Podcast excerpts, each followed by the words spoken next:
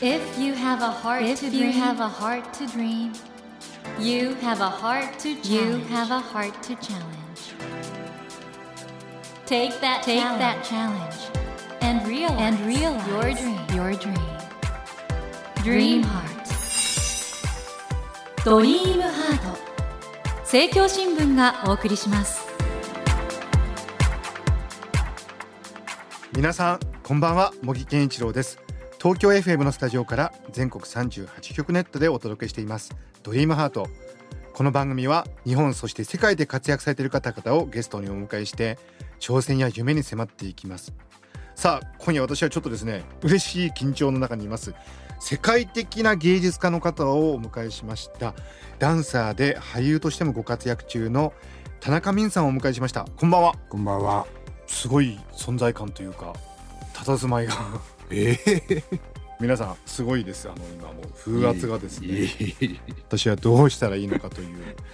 田中さんあの昨日5月28日から全国公開された映画「北斎」でえはい。柳楽優弥さんとダブル主演で江戸時代の浮世絵師葛飾北斎を演じていらっしゃるということで。はい。この映画すごい映画になりましたね。いかがでした？演じられて。まあ絵は好きだったんですよ、うん。北斎の。うん。でもまさかその北斎の晩年というかをやる演技っていうのかなやらせてもらえるなんて思ってもいなかったんで、まあ、それでまあ飛び上がって喜んだんですがそこから先がちょっと苦労で一体どう どうやったら 北斎なんだろうっていうのはすごい苦しいところでしたね。あのやっぱり人間って死ぬと何にも残らないじゃないですか。うんだから絵は残っているけども北斎が絵に至るどんな思考だったりあるいは日常的に何に目がいっている人だったのかとかまあもろもろ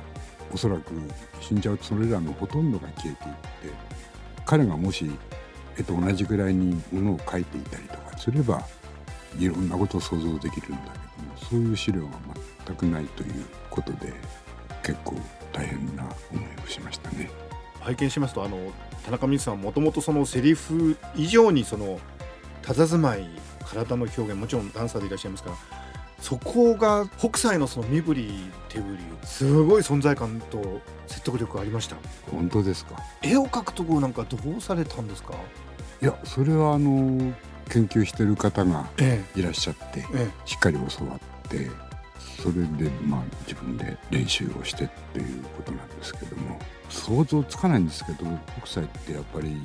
おそらく世界でも初めてで最後ぐらいの人間の瞬間の体を書き留めるっていうかどんな目をしてたのかなうんうんと思いますね。その普通絵描きってモデルを止めて描くじゃないですか。はい。でも北斎は常に生きて動いている人たちをの体を描くんですよね。それがもう昔から本当にすごいと思ってました。田中泯さんもあの山梨で農作業をしながら踊られるということを構想された頃に現地の農家の方々のうん。佇まいとかを見てこれだとはい。思われたっていうようなことをお話しされてますけどもそうですね。そこら辺はなんかつながるところあるんじゃないですか？うん。人の体要するにどういう形とかどういう動きとかっていうことよりも人間がこの今に至る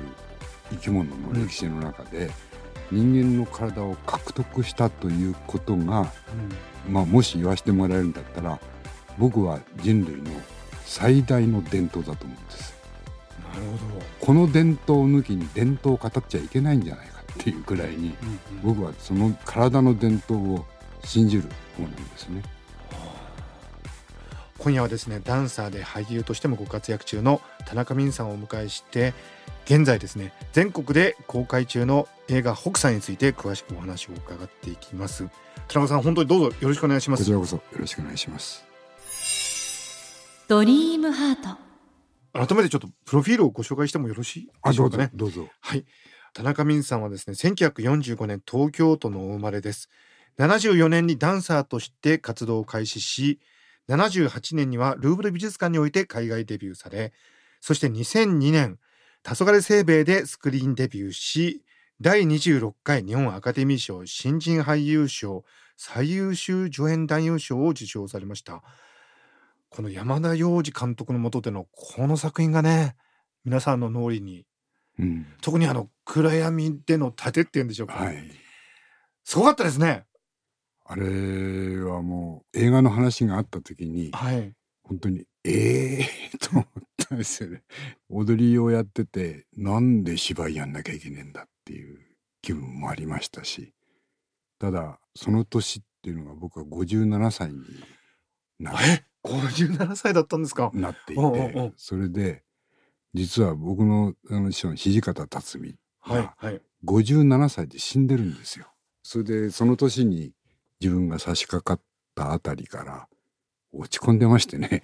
うんこの年であの人はあの状態であそこまで行ってたんだ。っていう、とああ俺は何をしてたんだろう。いや確かにいろいろあの手こねてやって生きてはきてたんですけども。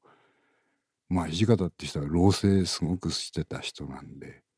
ただ考えることの物事の間口っていうのがすごい広い人で、でまあたくさん教わったわけですけどもそれに比べてこの俺はっていうとこだったんですよね。あじゃあそこで清兵衛はそういう意味においてはご自身にとっても良いタイミングだったとそうですねそれでまあどうしようどうしようと思っていたんですがこれひょっとしたら勉強せえっていうことを言われてるんじゃないか。で土方っていう人はガラス張りの喫茶店のコーナーに座って道を歩く人たちをじーいつまでも見てるのが好きな人なんですよ。あそうですか。要するに人の体に夢中になる人なんですね。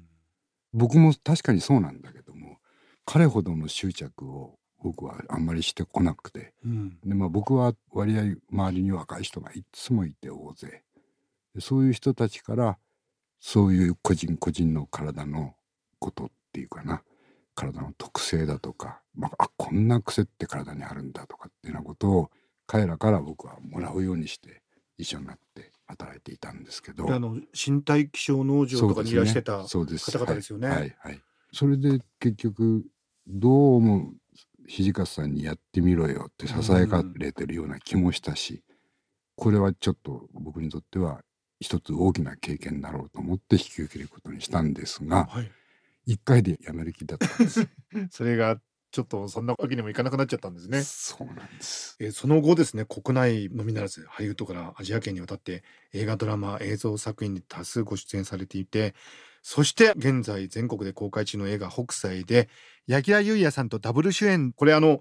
柳楽さんが若い時の北斎を演じてらして青年期ですね。で渋い巨匠になった時田中泯さんが演じてらっしゃるんですけどいかがですか？あの映画を通して改めて北斎の生き方についていろいろお考えになられたと思うんですけど、はい。田中泯さんにとって北斎ってのはどういう芸術家でしょ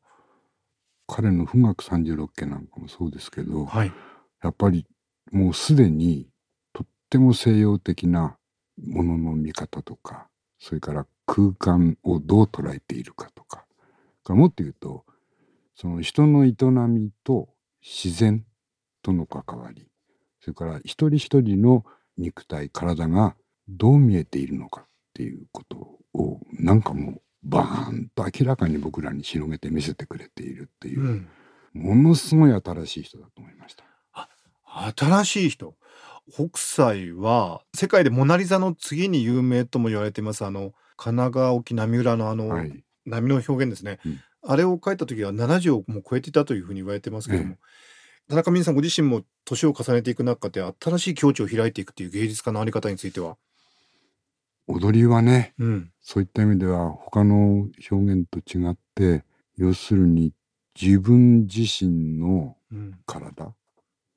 それをまあ所有してると思い込んでいるかうん。それとも体自分のこの体全部が私ではあるんだけれども対象化して見ているかとか体との関わり合い方一つが多分表現の方向になっていくと思うんですよ。だから踊りっていうのは体を動かして表現するもんだと大雑把に言われてはいますけどじゃあその体って何なんだあなたにとってというようなことになってくると動きっていうのもまた考え方変わってきますよね。人間の体の動きなんて新しいものなんて一個もないですよ。まあそうですよねあの僕あの本当に田中泯さんのあの身体気象ボディウェザーこれも世界的に有名な概念なんですけどこれがですねもう今の話伺っててもやっぱりまさに自分の身体なんだけど気象ということで環境とつながってるという、うん、まあ気象っていうのはまさにはい。地球がこうであるええ。ことのできるはい。大事な大事なゆりかごって言ったらいいのかな、うん。気象というゆりかごがあってその中で初めて自然のすべてそして私たちの営みが行われる場所なわけですよね。うんでその気象を母体としてそこでまあ生き物と人間との関わりなんていうのはまさにその中で生まれてくるわけですよね。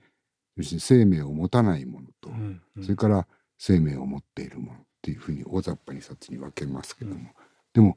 人間という知性は動かないものにも生命を与えたりなんかしてきてるわけじゃないですか。うんうんこの複雑な関係っていうのを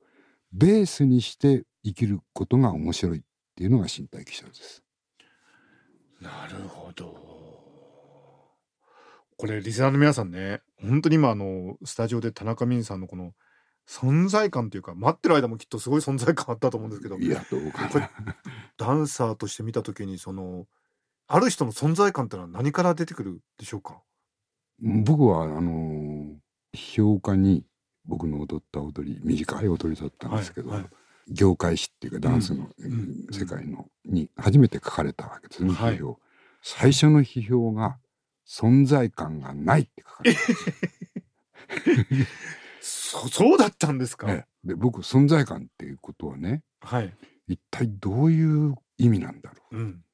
簡単に言えば存在感があるということは要するに見て存在を人々が感じるからあるということですよね。うん感じなきゃ存在感ないわけですね。はいはいすると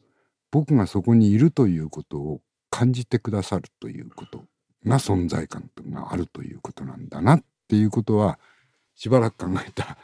挙句にそこにまあ一応行ったわけですよね。うんでそれから踊りのことをもうどんどんどんどん勉強するようになってそしたら踊りっていうものの持つ間口の膨大さっていうのに気がつき始めて。で今その時代にその時代はアメリカのモダンダンスっていうのが、うんうんうんまあうん。一応新しい踊りの中では一番はい。流行っていたわけですね、今コンテンポラリーって呼んでますけども呼び名がどうかったって踊りは踊りなんですけども、うん。その中でやっぱりいや待てよと。今踊りはこうだけれどもでも現実にこの今日本という国には伝統舞踊と言われるものがたくさんあるしうんうんそれから各いろんな地方にはその土地土地の踊りがありますよね、うん。郷土芸能、はい。あるいは民族芸能って呼ばれたりして。で踊りはもうやったらあるわけですよ。酒の席なんて沖縄の人たちはもうすぐ踊り出すし。そうですよね、僕の子供の頃だってもう酒飲めば踊りましたよ。歌と踊ありで、はいはいはいはい。ええみんなそうだったですねそうすると待てよって踊りってどうも歴史的には踊りが芸術と言われるようになったのは随分後なんです、他のどんな表現よりも最後の最後なんです、うんうん。それはそうかもしれないですよ。さっきも言ったみたいに要するに体一つですから他に何にもないんですよ。だからお前踊れよって言ったらみんな踊れるわけですよね。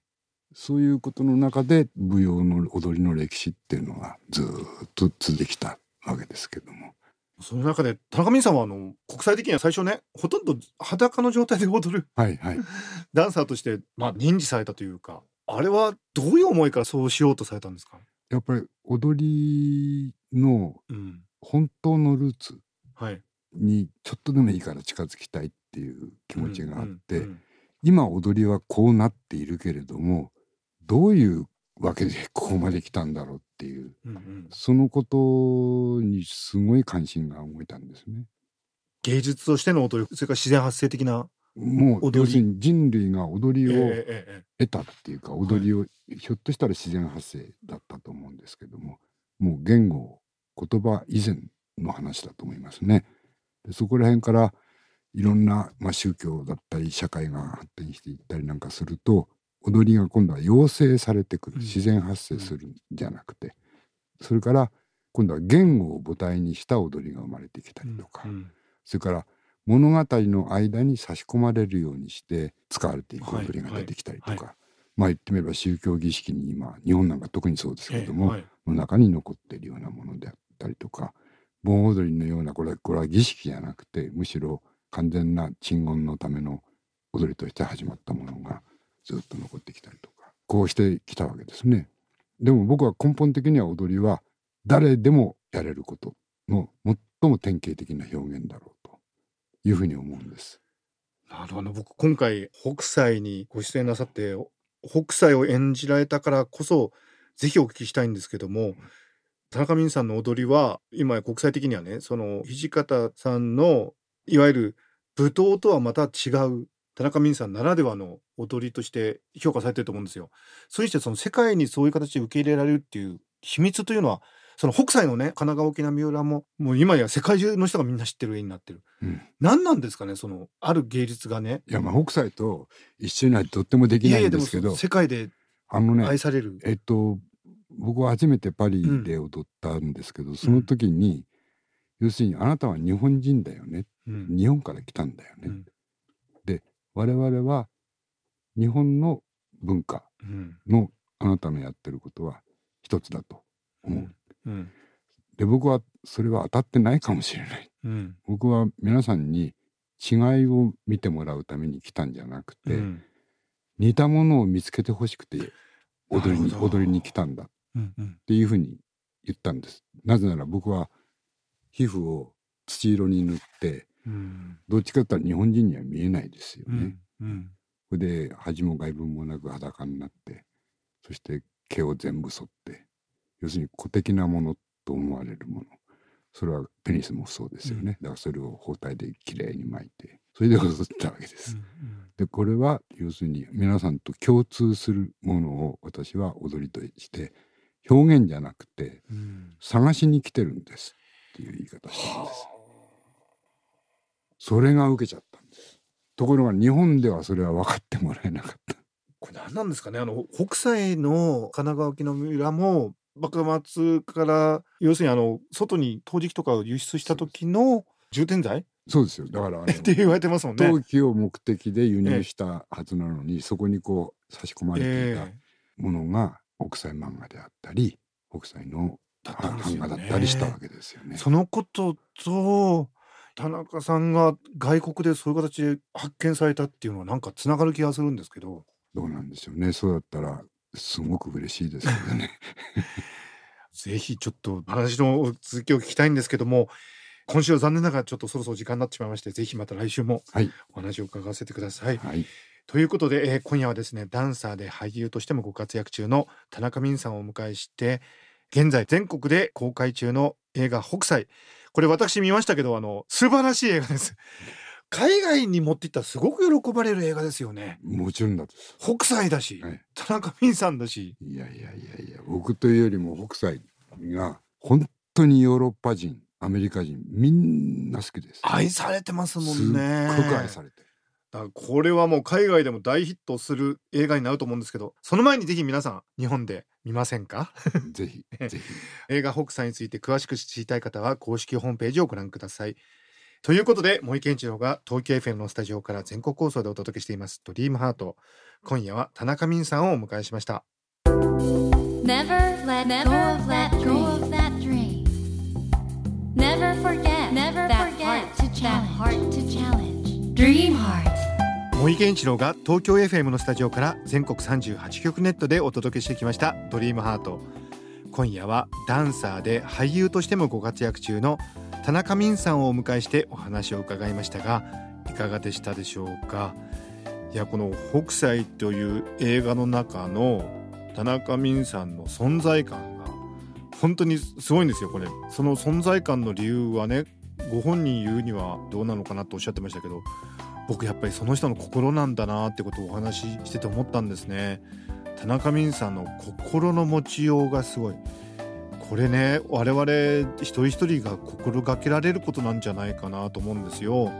やっぱりあのダンサーとして俳優として心を整えてこられたそういうね田中泯さんの生き方が現れていてそれが存在感になってると思うんですけども我々一人一人もそれぞれの人生の中でね心の使い方を日々心がければきっと田中美さんとまではいかなくてもそれぞれ存在感のある人になっていけるんじゃないかなと思ったんでそのようなね希望とそしてやるべきことそういうことがね見えてくるようなお話だったのではないかなと思います。さて番組では毎週3名の方に1000円分の図書カードと番組特製のエコバッグをセットにしてプレゼントしています。私乃木に聞きたいことや相談したいこと番組の感想などお書き添えの上ドリームハートのホームページよりご応募ください。お待ちしています。そして無料音声配信アプリオーディでドリームハートの番外編番組茂木健一郎のポジティブ脳教室を配信中です。こちらも聞いてみてくださいね。さあ来週も田中泯さんをお迎えします。どうぞお楽しみに。それではまた同様の夜10時にお会いしましょう。ドリームハートお相手は森健一郎でした。ドリームハート。政教新聞がお送りしました。